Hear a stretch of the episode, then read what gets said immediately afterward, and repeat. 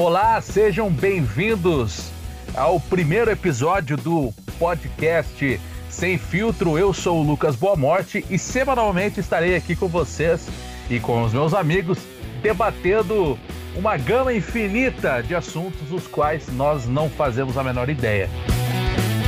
E o primeiro episódio de hoje, que você vai ouvir, é Por que falar de política no esporte incomoda tanto?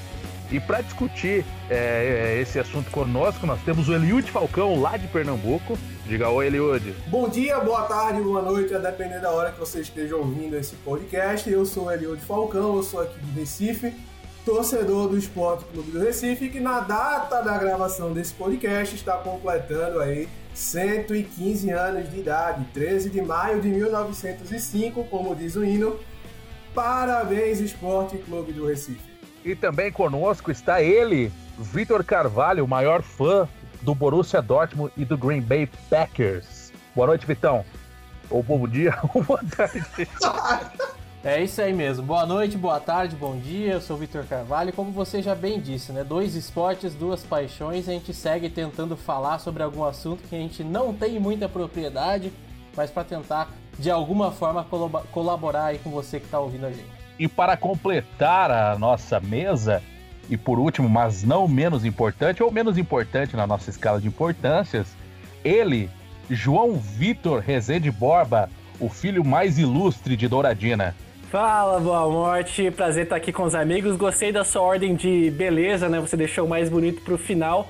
E não vou dar essas saudações completas de todos os horários, mas é um prazer estar aqui com os amigos, tirando essa ideia do papel que a gente já tinha há muito tempo. Acho que esse período de, de pandemia e de quarentena deixa a gente um pouco mais ocioso, mas também com um pouco de tempo e um pouco mais de proatividade, né? Pra gente tirar do papel essa ideia aí, conversar entre a gente, conversar com vocês também sobre um tema muito importante, né? A gente vai começar sobre um tema muito importante que tá em alta aí nesse momento, né? Com tanta coisa acontecendo é, e agora, é, aos poucos, o futebol fora do país, né? Primeiramente, depois no Brasil, vai começar a dar seus primeiros passos após a pandemia do coronavírus, meu caro Lucas Balmorte.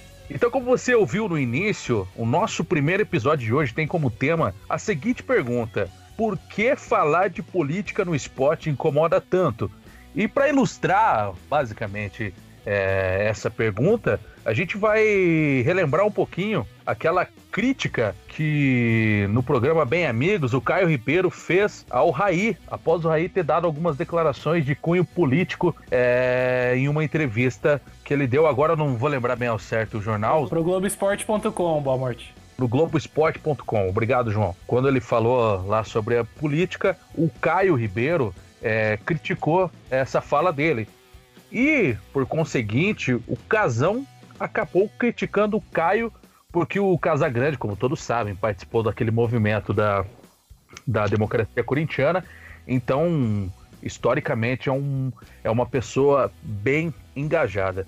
Então, para dar início à discussão, eu gostaria que os amigos dessem o seu parecer sobre o que vocês acharam aí desta pequena confusão. Só para contextualizar os ouvintes aí, é, para a gente falar mais ou menos o que cada um disse de fato, né?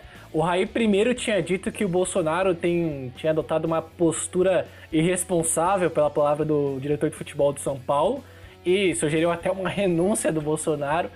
E ele falando que temia a volta precoce do futebol, isso foi é, no dia 30 de abril. Logo na sequência, o Caio retrucou isso, né? Falou que ele deveria se limitar a falar de futebol e uma fala que gerou muita polêmica. E aí, na, na sequência, o Casa Grande no Instagram, ele primeiro publicou isso e depois teve a discussão lá no Bem Amigos pessoalmente. Mas nisso ali, é, é, nesse post, primeiramente, do, do Casagrande no Instagram, ele falou que pensa como o Raí, que é contra a volta do futebol nesse momento, e citou a democracia corintiana, né, que foi um movimento ali que aconteceu no, no, Corinthians na década de 1980, que tinha o Sócrates, que era irmão do, irmão do Raí, e foi um período também que né, foi é, convergiu com outra, com outra causa muito importante no Brasil, que foi o movimento da Direta Já, que o Sócrates e o próprio Casagrande foram atores importantes, né? Acho que as principais vozes do esporte aí é, nessa discussão.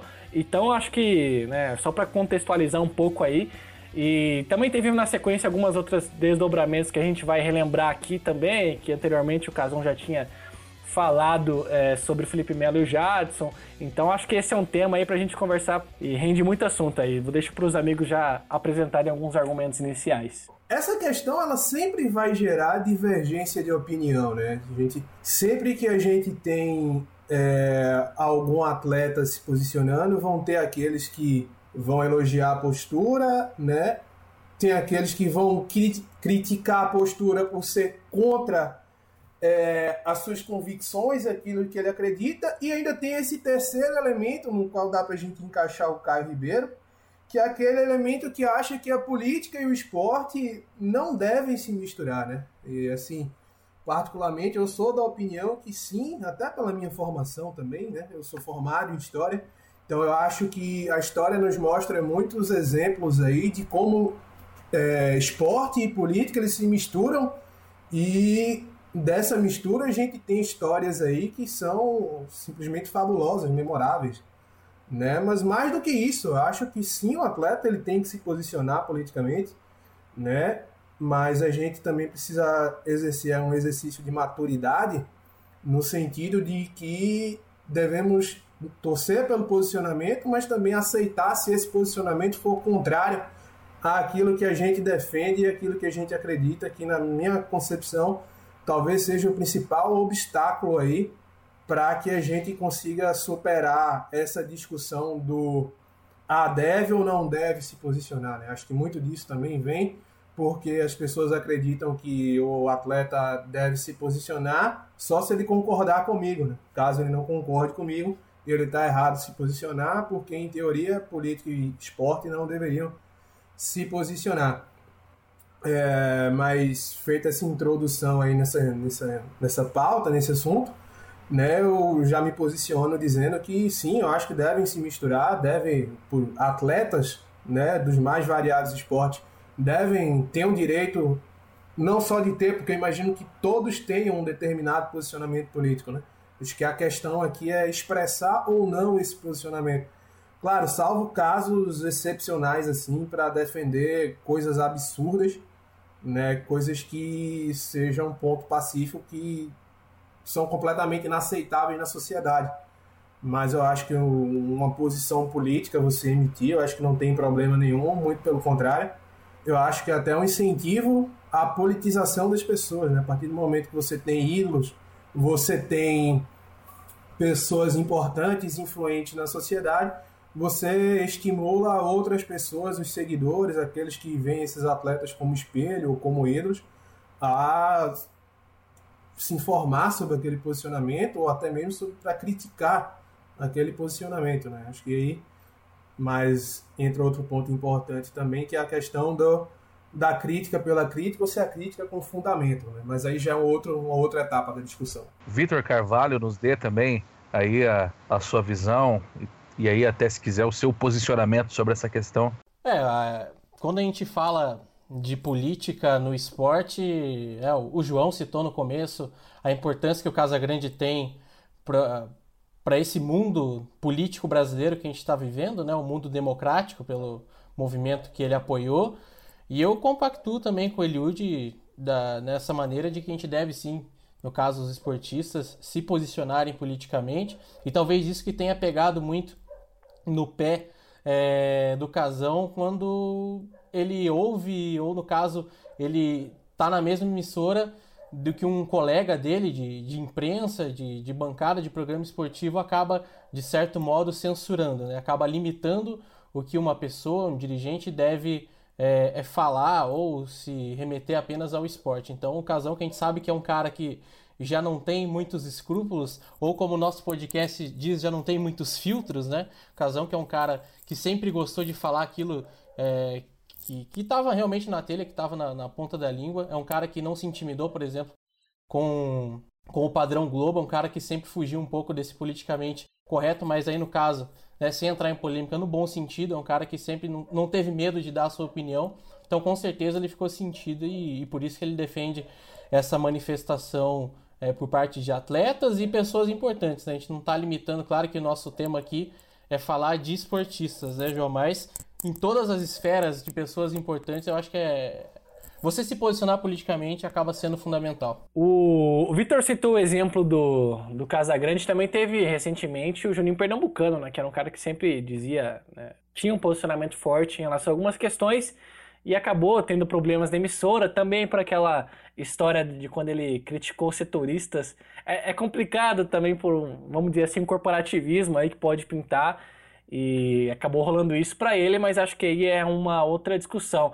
É, eu queria também citar um outro argumento aí hum, para a conversa, de que para relembrar de que o, o esporte no Brasil, principalmente futebol, por é, ter mais visibilidade, oferecer mais dinheiro na elite, né, é um poder, é, um, é uma ferramenta de transformação social. Então, assim, é, muitas pessoas ali vêm de, de condições ruins financeiramente, já passaram muita coisa na vida, né?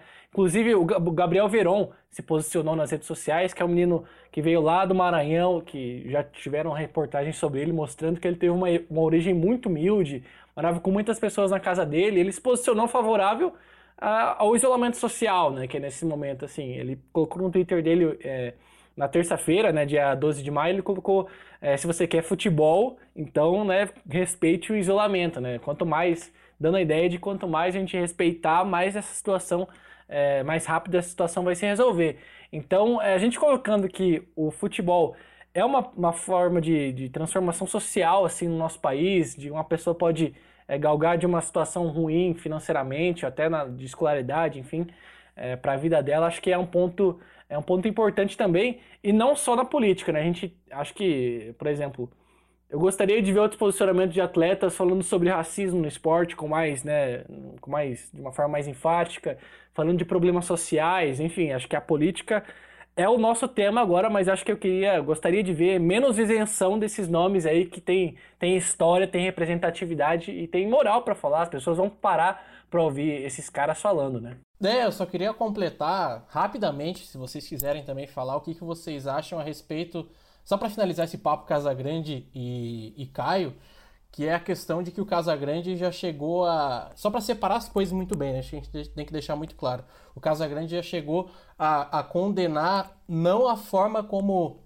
o Felipe Melo, jogador do Palmeiras, que a gente sabe que tem um posicionamento alinhado ao, ao, governo Bolsonaro, né?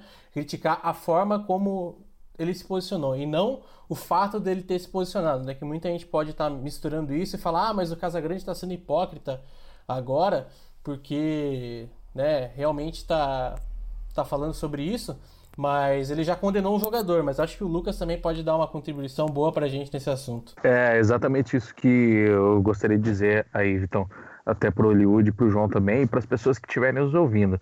A questão até aqui que a gente não não que a gente vai colocar aqui não é se você deve ou não e nem discutir né a, a sua a, a sua posição e nesse caso do casão por exemplo é, é muito fácil cair e a gente pode ver aí no Twitter que várias pessoas acusaram ele ah mas agora você é um, uma pessoa que vai de acordo com a, com a ocasião né porque quando não era o que você acreditava você criticou não né? Em nenhum momento o Casagrande ele vai lá e fala que o Jadson e o Felipe Melo estavam errados em se posicionar. Não é essa a questão, né? A questão é de que ele ali ele, ele estava entrando no mérito do posicionamento deles, né? Ali ele estava criticando o que é, eles defendiam. Então eu acho isso válido. Eu não sei se os amigos concordam. Você criticar o posicionamento do outro, mas não o fato dele se posicionar. É, eu acho que não faz nem muito sentido a gente atribuir uma postura dessa a um, um ex-jogador, um ex-atleta que participou de um movimento chamado Democracia Corintiana. Né? Acho que não faz muito sentido você atribuir a peste a um cara desse de estar censurando A ou B ou C por, pelo fato de discordar do posicionamento desses atletas. Né? Acho que é bem o que o Lucas comentou aí. Eu acho que a crítica ao posicionamento é válida, porém, é, ele, o atleta tem o direito de se posicionar. Né? O fato de eu criticar o posicionamento de alguém não quer dizer que eu estou atacando o direito que esse alguém tem de se posicionar. Né? É uma frase que atribuem até a Voltaire, né? Eu posso discordar de tudo aquilo que dizes, mas defendo até a morte o teu direito de dizer. Né? Então, eu acho que sim, acho que a crítica ao posicionamento, ao mérito é válida, mas é, a forma não. Acho que, por mais que você discorde do posicionamento do Felipe Melo, acho que o fato dele se posicionar, né, antes mesmo de chegar na discussão do mérito, acho que o fato dele se posicionar é algo extremamente válido porque é um atleta influente, é um atleta importante, é um atleta que é muito carismático também, né? Conta com, com a simpatia de muitos, muitos torcedores. Creio eu que também de muitos jogadores também no meio, não sei. É, mas eu acho que é válido sim a, a crítica ao posicionamento. Só tem, só tem um detalhe também, até relembrando uma situação que a gente aqui em Ponta Grossa viveu, né, vamos dizer assim, que foi o caso também de outra ação criticada que envolveu o Palmeiras recentemente. O, o, Jair Bolsonaro foi levantar a taça, né? Foi lá entregar a taça. Aqui em Ponta Grossa, é, quando o Operário foi campeão paranaense em 2015, que foi o primeiro título é, em 100 anos aí de história do clube, é, em 103 anos naquela época, o prefeito não só foi entregar a taça, como ele levantou a taça com o capitão, né, o volante Chicão, que ficou aqui no Operário por muito tempo. Então, assim, foi uma atitude que pegou muito mal, né, da parte do, do, do Marcelo Rangel, que era o prefeito continua sendo, né, tem mandato até o final desse ano, é, esse ano de 2020. Então, é, o, Marcelo Rangel foi muito criticado por isso. E ano passado também se falou muito, aliás, ano retrasado, né, em 2018, falou-se muito dessa participação direta aí do Bolsonaro, né? O Bolsonaro era uma figura muito frequente dentro do, dos bastidores aí do Palmeiras, é, sempre que ia jogos ia lá no camarote, e ele já, como presidente eleito aí é, né, do Brasil dois, no final de 2018, ele foi lá entregar a taça e também se pegou muito mal na época, né? É, o próprio Bolsonaro, inclusive, que já vestiu a camisa de vários clubes brasileiros, né? Aliás, isso é, é praxe de político, né? Não pode ver um palanque que quer, que quer aparecer também, mas isso a gente pode deixar como tema para outro podcast, porque rende muita coisa. Então, amigos, também a gente pode ver aqui que vários regimes e também é, vários governos também se utilizaram do esporte também como uma ferramenta para fazer o quê? Para se impor perante o mundo e também se afirmar que a sua política, a sua, a, o seu modo de produção ou a sua filosofia como nação era uma filosofia melhor e superior às, às outras que se, se punham no mundo, né?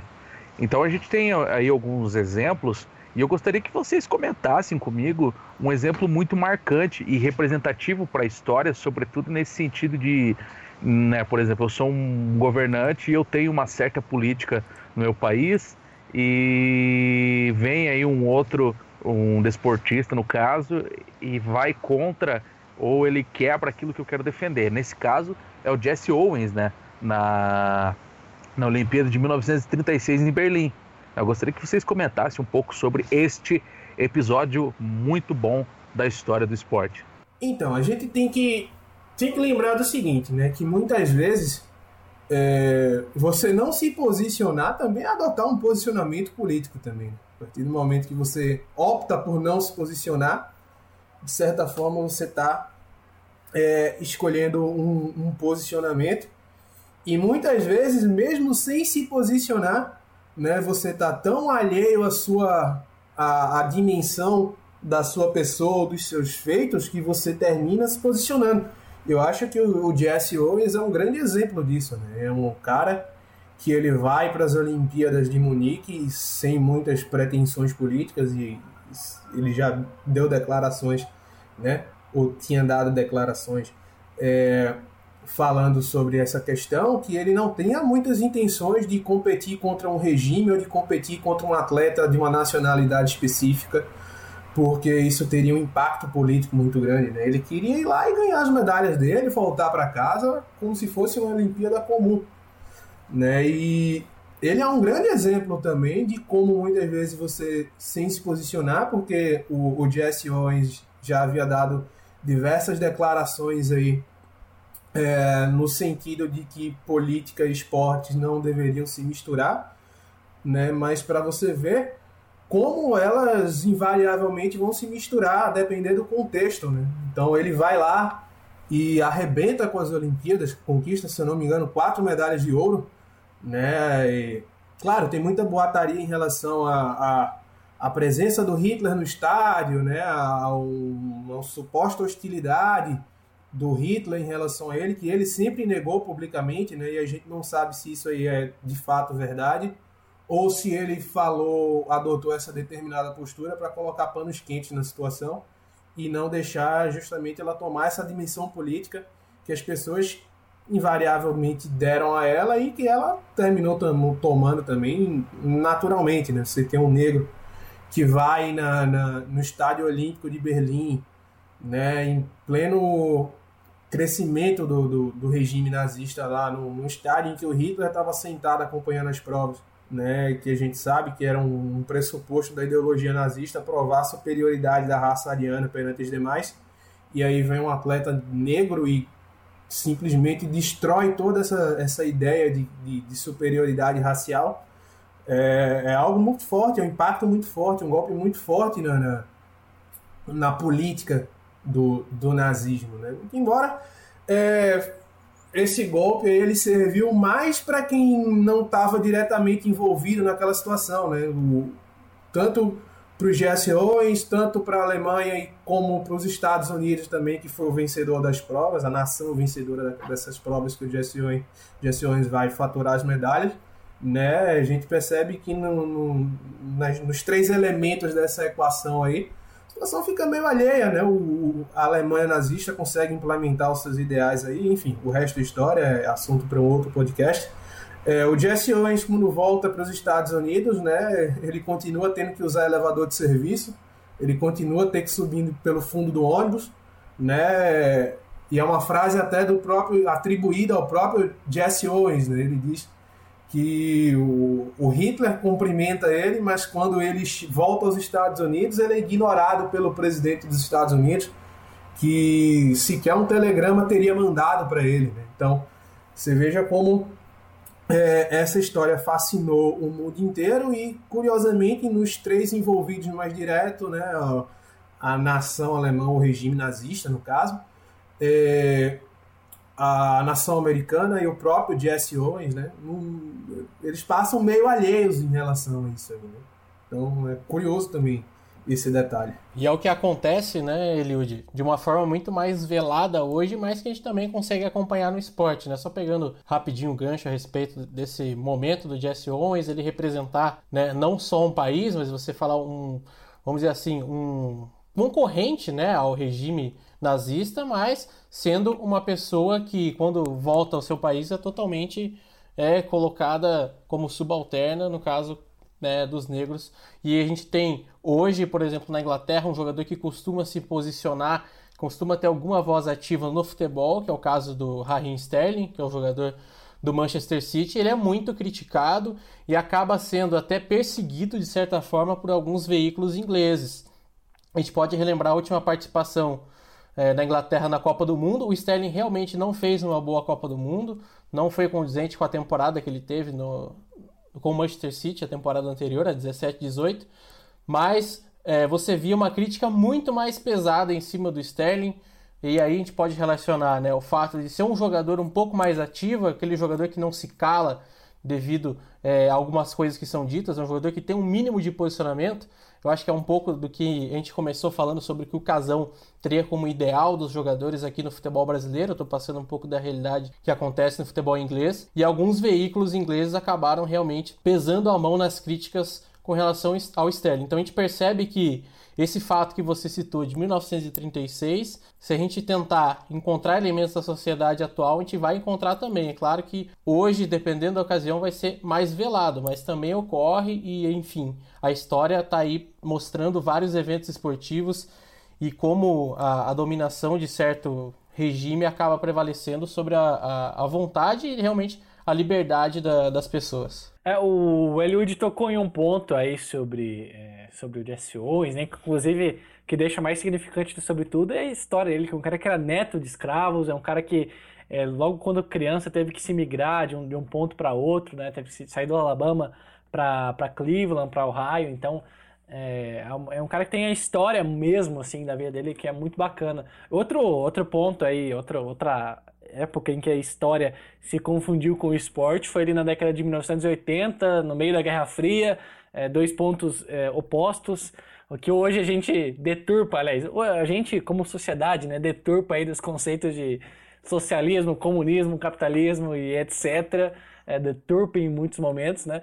Mas naquela época se falava muito né, da polarização em dois lados, e em Moscou, nas Olimpíadas de Moscou em 1980, os Estados Unidos foi lá e boicotou é, as Olimpíadas, com uma série de países também é, aliados aos Estados Unidos fizeram, e né, os Estados Unidos é mais 61 países, né, então é, foi muita gente, né, muitos países aí que, que tomaram essa decisão dentro dos Estados Unidos, e quatro anos depois, em Los Angeles, né?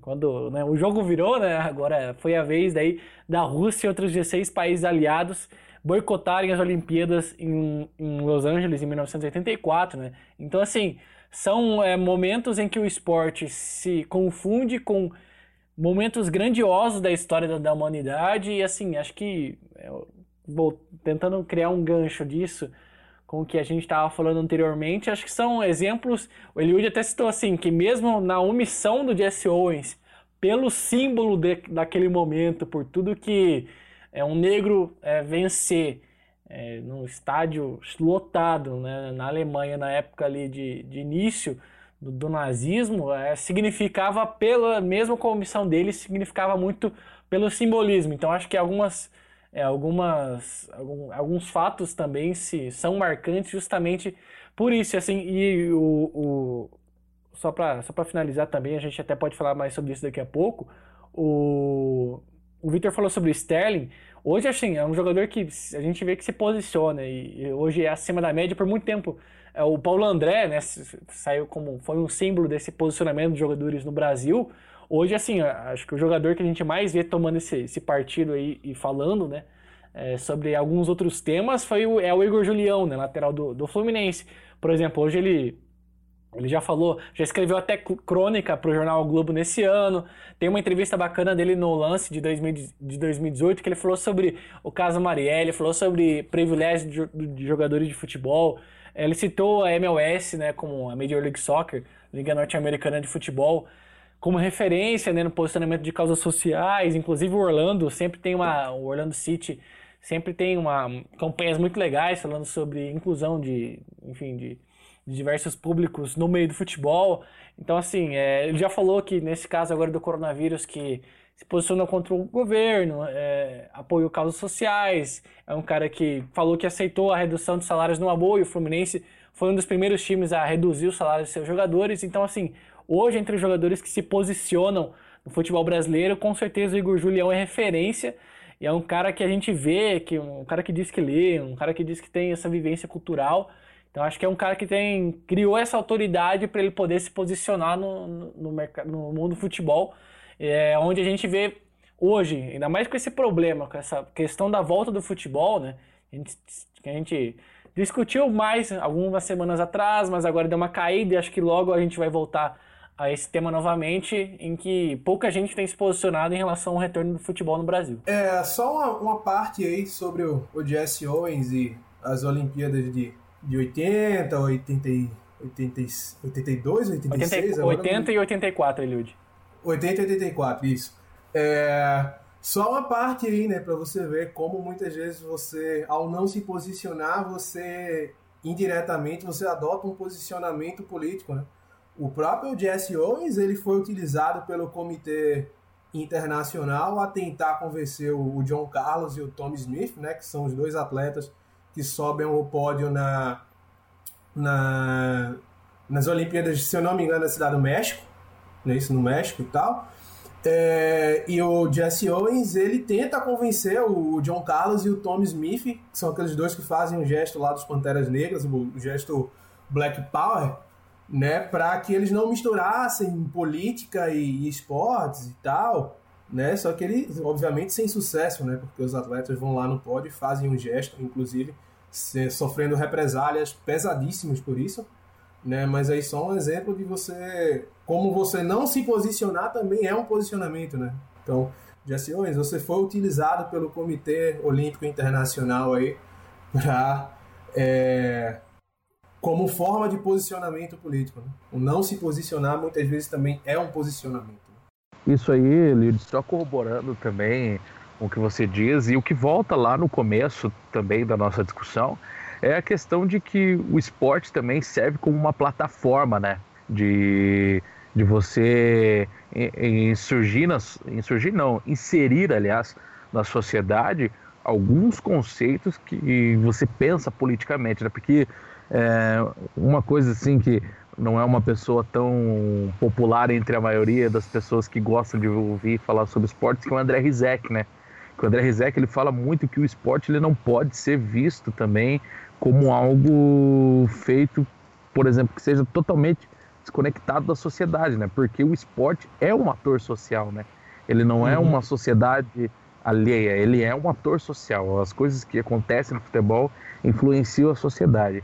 Então, nesse sentido, eu acho que representa muito bem, né? É, as Olimpíadas de 80 e 84, isso que a gente quis dizer.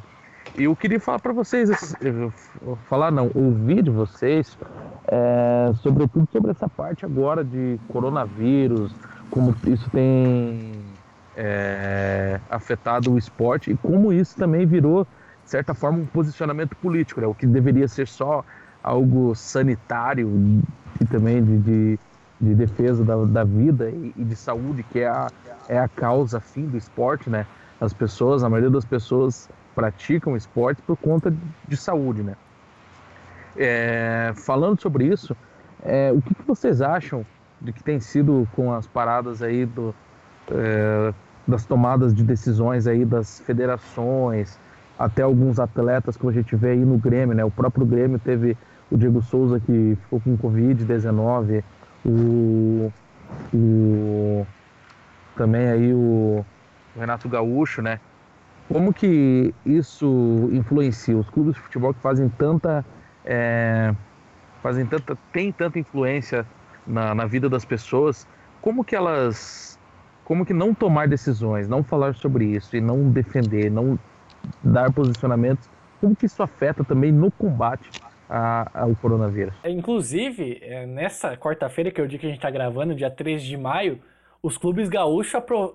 gaúchos né, perdão, aprovaram a volta do estadual já para metade de julho. Então, ou seja, é, logo ali no início de junho eles vão voltarem a treinar. Obviamente, esses jogos vão acontecer de portões fechados e, e a, né, a perspectiva é de que jogos com portões fechados aconteçam por muito tempo até uma imunização segura da população em relação uh, o Covid-19, né? E assim, é, acho que também volta um pouco que eu, voltando um pouco que eu, que eu disse lá no meu primeiro argumento, na nossa primeira parte da conversa, de, de posicionamento de que assim, porque o futebol, eu, é, a gente, o, o alcance que o futebol tem hoje de chegar a pessoas é, ainda mais tendo essas redes sociais hoje, um posicionamento no Twitter. É, hoje você já, é, instantaneamente, você já vê que isso é replicado muitas vezes pela potencialidade que o futebol sempre teve, ainda mais no universo de redes sociais, acho que esse posicionamento é, é importante. E eu vejo o, o, os times do Rio Grande do Sul foram os primeiros a, a voltarem a treinar de fato, né, nas, a, né, nas suas organizações, nos seus clubes. Outros já voltaram de maneira remota, né? Aqui, por exemplo, em Ponta Grossa, o Operário Ferroviário retomou os treinos, mas de maneira remota, cada um fazendo exercícios coordenados em suas residências. Mas assim, é, o presidente do Inter até pegou mal uma fala que ele, que ele disse para a Rádio Gaúcha, dizendo que se você não quiser jogar é só pedir demissão. E assim, é, é, é muito triste ver a omissão de jogadores de um time desse tamanho, que inclusive fizeram o último grande jogo do futebol brasileiro, né? Claro, valendo pela Libertadores, mas fizeram o último grande jogo do futebol antes da pandemia. É muito triste ver que jogadores de Grêmio Internacional não se posicionaram, né? Não falaram muita coisa sobre esse tema. É, então, acho que assim, eles deveriam se posicionar porque é, pegou muita fala do Bolsonaro, né? Ah, tem histórico de atleta, tá ok, não sei o quê. Mas essas pessoas que realmente podem ser é, mais seguras contra o coronavírus podem transmitir para pessoas que elas convivem e assim a rede de transmissão do coronavírus pode se tornar ainda maior. Então, é, e até também tem funcionários do clube, né? Tem outras pessoas envolvidas. É, não é tão fácil assim. É, o atleta pode pegar e talvez para ele dê só um resfriadinho, como o Bolsonaro tinha dito há mais de um mês, né? Mas é perigoso, né? E acho que não é um momento quando a gente não tem testes, quando a gente não sabe qual o caminho que a gente está, a gente não sabe qual o nosso patamar em relação à doença. fica difícil de medir, fica difícil de ter essa noção também, né? E no caso do Internacional, pega feio pela seguinte questão: o Internacional é conhecido como o clube do povo. É um clube muito democrático. E quando você vê um dirigente que deveria ser o porta-voz de uma equipe, de uma organização, é, proferir coisas desse tipo, realmente é muito triste para a organização. Mas pegando também, aproveitando é, esse espaço que a gente está falando sobre posicionamento de jogadores no meio de, dessa pandemia que a gente está vivendo, que não tem como a gente falar é, e mensurar quando que vai acabar. A gente sabe que determinado país está em um estágio e infelizmente aqui no Brasil a gente não parece nem estar tá perto de ter um fim nisso. Mas ao redor do mundo a gente já tem alguns campeonatos voltando, como por exemplo a Bundesliga que tem é, reinício, né? A volta da Bundesliga prevista agora para esse final de semana do dia 16 de maio, o retorno, faltam apenas nove rodadas para encerrar. A gente já teve a Coreia do Sul também na, na última semana, começando os jogos aí no, no, nos dias 8, 9 e 10 também. A Coreia do Sul, é, como eu falei,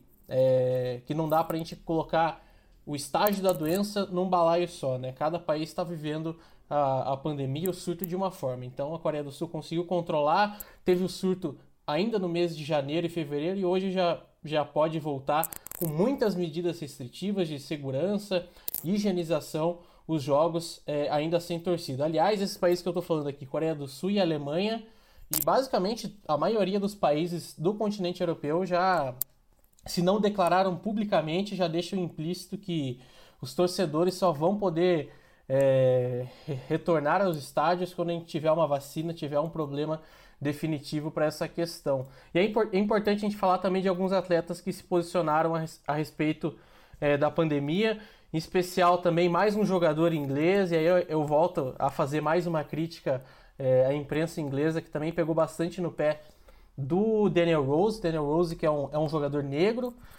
que pertence ao, ao Tottenham, mas está emprestado ao Newcastle, uma equipe do norte da Inglaterra, e que fez uma crítica muito dura ao primeiro-ministro Boris Johnson, direcionada a ele, é, abre aspas aí numa matéria que o Trivela é, veiculou nessa semana, do Danny Rose. Não deveríamos nem falar em futebol até que os casos tenham diminuído significativamente. No Reino Unido é muito importante também, porque o Reino Unido hoje já é o segundo país com o, com o maior número de mortes por Covid em todo o mundo, só apenas, apenas atrás dos Estados Unidos, não está perto de ter uma solução ou de sequer chegar ao pico da doença, então é um problema que vai ser estendido por muito mais tempo e a gente sabe que tem muita é, pressão da federação é, e também, claro, né, de quem organiza a liga da Premier League para que os jogos voltem. E aí, indo na, na, na esteira disso, quem também se posicionou é, contra essa, essa volta, ou no caso, criticando o que tem sido falado na Inglaterra até então é um ex-ídolo da seleção inglesa do Manchester United, o, Gary Neville, que também é uma personalidade ligada ao esporte, ao futebol, que tem, alguns, tem se posicionado em, é, em algumas situações.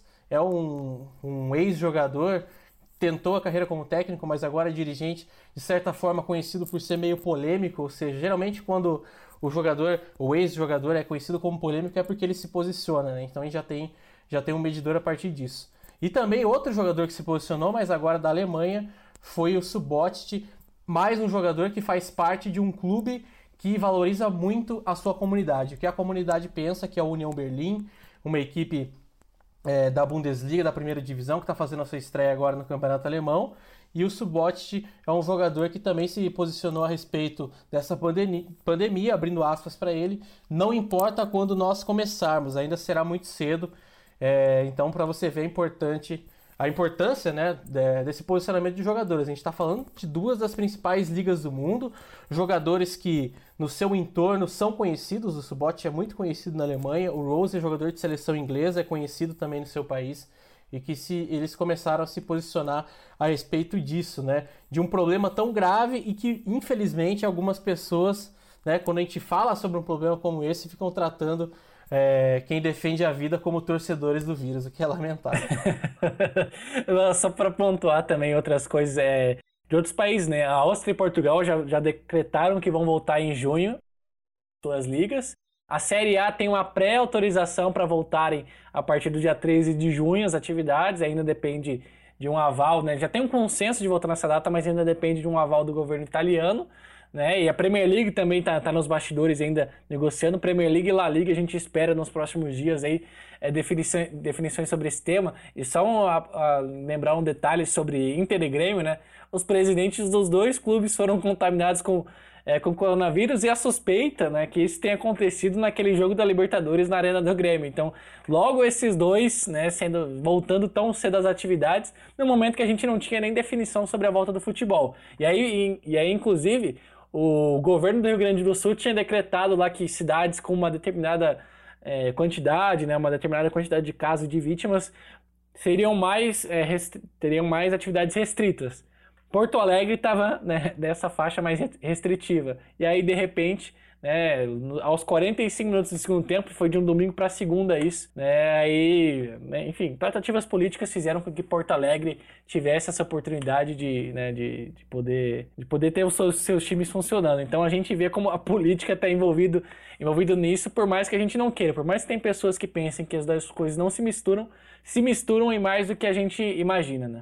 É, eu acho que o posicionamento do, do Danny Rose ele é bastante sensato, eu acho que ele é bastante coerente, né? Eu acho que eu concordo com integralmente com a fala dele, né? Tem que ter, partindo, vamos lá, do nosso país aqui para o Brasil, para depois tentar analisar um pouco em escala global esse, esse problema, essa pandemia, é, eu acho que a gente tem que partir num, ponto que serve tanto para o nosso cenário nacional como cenário global, né? Que a gente tem diversos cenários diferentes em, em um espaço geográfico muito curto, né? Por exemplo, dentro do nosso país, nós temos diversos estágios da pandemia a depender aí da, da, da região que você está vivendo, do município que você está vivendo, né? E etc. Então, o que é que acontece? Vocês citaram exemplos aí de de, de times, de equipes que estão voltando já aos treinamentos, né? E eu sou de Recife, aqui a gente está sofrendo bastante com, com esse problema. A gente está com hospitais praticamente lotados, tanto em esfera pública como em esfera particular aqui em Recife. Né? A gente está à beira de um lockdown no município, não só no Recife, né? mas, mas em outros municípios da, da região metropolitana. Então você, se quer cogitar discutir qualquer volta às atividades desportivas aqui, me parece loucura, me parece algo completamente impensado. Não tem o menor sentido você estar tá discutindo isso aqui. Né? E embora a gente esteja aí no, no, no, na reta final dos campeonatos estaduais, a gente precisa lembrar que existe um campeonato brasileiro para chegar aí. Né? Os campeonatos estaduais ali, muitos deles estão na fase final de classificação para entrar, aqueles que têm um mata-mata para entrar na, na reta final do mata-mata. Eu posso citar como exemplo o Campeonato Pernambucano, que está, se eu não me engano, na sua última rodada de classificação, e aí vai para o mata-mata, e a gente só tem dois jogos na final. Né? Então, é, é, tiro curto, né? a gente está às portas do Campeonato Brasileiro aí, é um campeonato nacional em que você tem diversos contextos dessa pandemia é, dentro da mesma competição, né? e acho que esse raciocínio a gente pode expandir à Europa também, né? Porque a gente tem diversos contextos dentro da Europa é, em relação a essa pandemia. A gente tem diversos países adotando medidas que não são tão uniformes assim, e isso é um problema, né? Porque a gente tende a pensar, olhar só o nosso cenário, porém existe toda uma complexidade de um, de um cenário um pouco mais amplo e que as competições europeias desabam nesse cenário. Né? Você fazer o seu campeonato nacional, tudo bem, mas você fazer as competições continentais já fica um pouco mais complicado. Né, é só dois pontos rapidinho em cima do que o Eliud falou. Primeiro que me preocupa essa, essa retomada do estadual. Só, Eliud, só para confirmar, quantas datas ainda em Pernambuco são até o final do estadual, você sabe dizer? Vamos lá, a gente tem a última rodada da fase de classificação, aí tem quartas de final, semifinal e mais dois jogos na final, cinco datas. Ah, aqui no Paraná são seis datas, que agora são, já está na fase final. E aí esses jogos são todos todos ida e volta nas quartas, na semi na final. Então, por exemplo, Paraná tem seis datas para fazer, Pernambuco tem cinco, se não me engano, São Paulo tem sete. Então, além de você ter esses desequilíbrios no número de datas, você pode ter um desequilíbrio o seguinte, né? Vamos, por exemplo, que Paraná, Rio Grande do Sul, outros estados que têm uma condição um pouco melhor, com número de UTI mais baixo, enfim, alguns critérios cons consigam retomar em um certo tempo. Só que Pernambuco talvez não consiga acompanhar isso porque vai ter outro, vai estar em outro tempo da epidemia. Então me preocupa esse desequilíbrio na retomada estadual e aí já vai direto para o brasileiro quando né a gente e como é que vai fazer isso para né como é que vai fazer esse, esse, equilíbrio e outro ponto também rapidinho ele hoje falou sobre competições é, internacionais acho que para além da Champions League me preocupa a volta da Libertadores que ainda estava lá no seu início. Tivemos apenas dois jogos da fase de grupos, então teríamos muitas datas ainda a cumprir, calendário atropelado, datas FIFA que foram, né, que não foram feitas por causa dessa pandemia, temos eliminatórias da Copa do Mundo aí por fazer, então assim, me preocupa muito o cenário da volta da Libertadores, com os países com menos casos do que o Brasil, acho que só o Equador está numa situação muito ruim aqui no continente comparada à nossa, e assim, você tem pouquíssimos casos nos outros países, nos outros países, mas como é que você vai fazer esse deslocamento para o Brasil? Como é que você vai abrir a fronteira? Como é que você vai permitir esses deslocamentos aí? Então acho que me preocupa muito mais do que a Champions League e o retorno da Libertadores aqui. Não, e aí só fazendo uma parte aí, fazendo um, um, um link com a temática do nosso podcast, de certa forma aí, né? Que é a questão de como, como o esporte muitas vezes é reflexo da sociedade que a gente vive, né? O que a gente observa no nosso país é um, um uma gestão de crise extremamente, extremamente desentrosada entre os municípios, entre o governo federal, né, entre os próprios municípios de uma determinada região. Isso termina se refletindo no futebol também. Né? Os clubes eles não, não, não estão preocupados em adotar um posicionamento uniforme. Né? É, e o que é mais esquisito é que eles vão disputar um campeonato nacional. Né? Então, existe, deveria existir um posicionamento uniforme entre as equipes, mas aí o que a gente observa é a dupla Grenal tentando voltar ao campeonato. Né? Aqui em Recife a gente não sabe como é que vai ser, a gente não tem a menor ideia do que vai acontecer nos próximos dias aí em relação à gestão de crise, inclusive com ameaça de lockdown. Né? E você tem a Bahia aqui do lado também, que está numa situação delicada, e ba o Bahia, que salvo engano, ainda está na, na Copa Sul-Americana também, né? Então, isso já tem um impacto internacional né, que vai envolver outros países, né? Imagina você pega, é, por exemplo, Bahia contra um time paraguaio na, na, na Copa Sul-Americana, que tá, é um país que está com a situação relativamente controlada, né? Ele vai ponderar bem se ele vai vir é, fazer uma partida da Copa Sul-Americana aqui no Brasil, né? Não sei se existe precedente aí para pedir a exclusão de, de, uma equipe brasileira, né? Uma única coisa que se assemelha a isso, eu lembro na Libertadores de 2009 com a gripe suína, quando os times mexicanos eles foram excluídos da competição por causa dessa, dessa epidemia, né? E aí, nos, se eu não me engano, no ano seguinte eles entraram na, nas quartas, nas oitavas de final da competição, enfim. Então, tem todo um contexto e isso aí, de certa forma, reflete a sociedade que a gente está vivendo. Né? Bom, é, achei que vocês foram muito, é, muito muito certeiros nos, nos comentários que fizeram, todos comentários muito pertinentes. Mas agora, aproveitando o gancho, eu gostaria de, junto com vocês e os nossos ouvintes, que a gente pudesse lançar então o quadro que nós teremos aqui semanalmente no nosso, no nosso podcast, que é o Você Viu Aqui Primeiro. Né?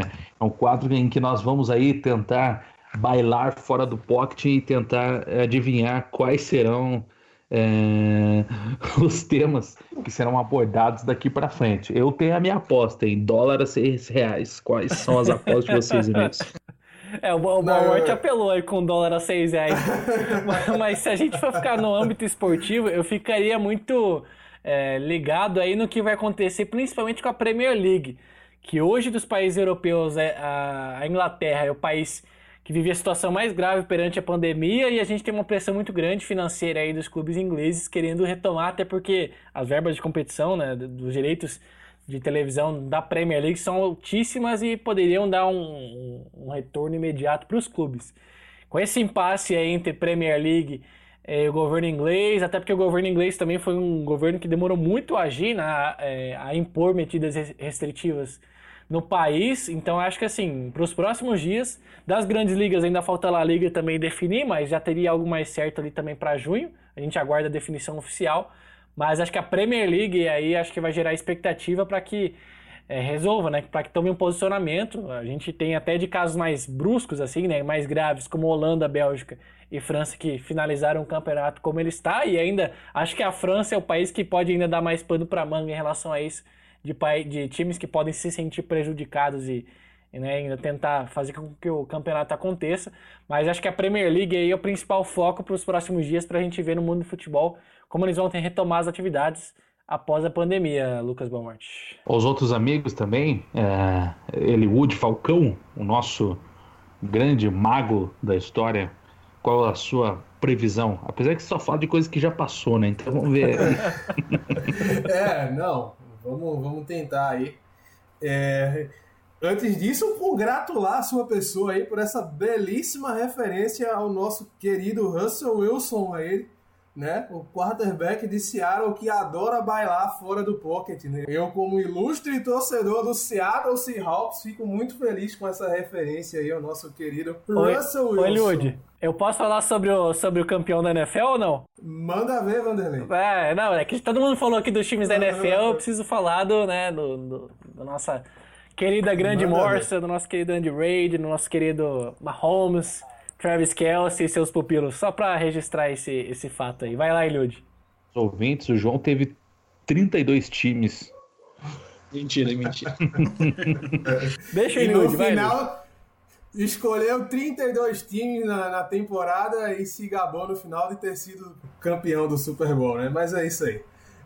É, vamos lá, né? Eu, eu, ao contrário do Russell Wilson, não vou bailar fora do pocket, não. Eu vou ficar ali protegido no pocket e vou tentar fazer uma previsão um pouco mais conservadora aí, né? Eu acredito que os, as equipes do futebol brasileiro em relação a essa pandemia, eu já, já coloco que isso aí vai ser um, já coloco não, né? Mas tento prever aí que esse, é, esse bode expiatório da pandemia aí, creio que vai ser um, um, um trampolim aí para mais um festival de, de, de gestões estabanadas que a gente vai ver aí ao longo do ano, porque se com, com dinheiro em caixa, pelo menos boa parte do, do, dos, dos times da primeira divisão do futebol brasileiro eles já fazem diversas lambanças aí, é, contratando jogadores de qualidade duvidosa a um preço muito acima do que pode ser considerado justo, né? A questão da, da gestão dos salários,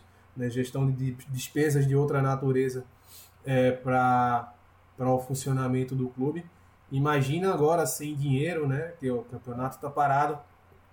É, você não tem transação de atletas, porque a Europa também por enquanto não se movimenta, né? E a gente sabe que as equipes brasileiras elas são exportadoras de talento, né? Então se você não tem esse aporte vindo do exterior, complica e complica bastante o, o, a situação financeira de muitas equipes brasileiras, né? E aí eu fico um pouco temeroso sobre o que vai acontecer aqui no nosso país, porque eu não enxergo nenhuma medida um pouco mais drástica dos clubes cortarem na própria carne, né? De fazer gestões mais austeras né, ou gestões que se adequem a esse momento econômico terrível que vai se suceder após essa pandemia. Né? Então, eu acho que a gente vai ver um período muito turbulento aqui no futebol brasileiro, né? ou então aí um período que a gente vai ver né, os clubes usufruindo de diversas mamatas aí no sentido de parcelamento de dívidas ou de relaxamento no pagamento de impostos ou qualquer coisa dessa natureza assim. Então acho que que vai acontecer aqui no futebol brasileiro em âmbito financeiro vai ser algo bastante preocupante aí. Bom, e o meu, você viu aqui antes, ou ajustando para o nosso meio, você ouviu aqui antes no nosso podcast, falando sobre a Bundesliga, porque além de ser um grande laboratório para o mundo de uma grande competição, como se comportar esse mundo pós-pandemia, eu acredito e, vou dizer que coloco as minhas fichas. Infelizmente, o campeonato vai ser paralisado em algumas semanas, porque a gente sabe que a Alemanha é um dos principais países que está testando pessoas e alguns jogadores já do Dinamo Dresden, time da segunda divisão alemã, foram diagnosticados com Covid. todo o clube foi colocado em quarentena, isso já vai afetar pelo menos um jogo das próximas duas rodadas e times que não vão entrar em campo. Então isso vai acabar afetando bastante a previsão da, da própria Federação Alemã de que colocou no horizonte em terminar até o dia 30 de junho. Por que essa data? Porque essa data é a data limite no futebol europeu para a maioria dos contratos de jogadores, né? A gente sempre, quando tem, é, coloca no horizonte o, o mundo do futebol fora do Brasil, o calendário não é o calendário solar, é o calendário que começa numa tempo, num ano e termina no outro. Então, o pontapé inicial, digamos assim, o marco zero da próxima temporada seria o dia 1 de julho. Por isso que alguns campeonatos têm essa urgência em terminar até o dia 30 de junho. Isso, inclusive, é um problema para a FIFA, porque muitos jogadores como eu disse, vão ter o seu contrato encerrado e aí como é que isso ficaria? O clube vai oferecer um contrato para um atleta jogar mais 10, 15 dias? Como que ficaria o sindicato dos atletas permitindo isso também? Então são muitos desdobramentos acerca disso e para mim o principal é, fator e que levou a tudo isso, a pandemia vai acabar fazendo com que mais jogadores inevitavelmente acabam, acabem sendo diagnosticados com Covid, até porque pelas últimas informações que a gente tem do, da Alemanha, é, a flexibilização da quarentena acabou aumentando o número de casos por lá.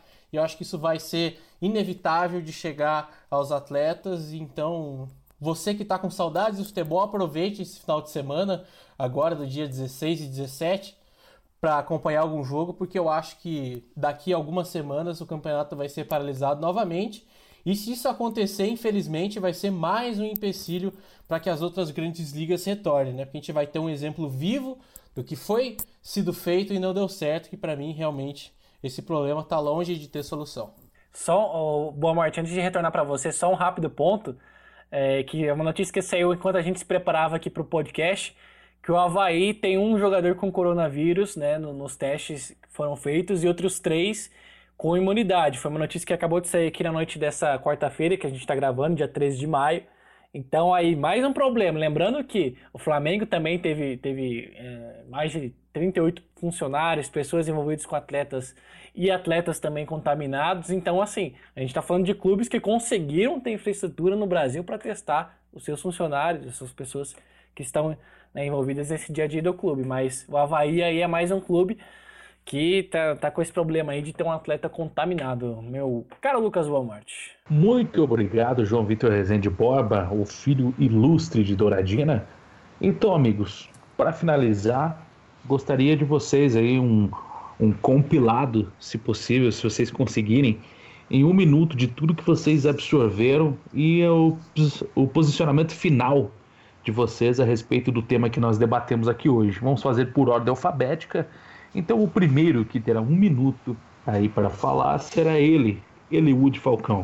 Não, vamos lá. Eu acho que através da, das figurinhas que nós trocamos aqui nesse podcast, a gente pode perceber que muitas vezes não se posicionar politicamente é um posicionamento, né? Então, vale a, a discussão aí sobre é, até quando é, você não tem gente se envolvendo politicamente no esporte, sendo que muitas vezes a ausência de posicionamento também é um posicionamento.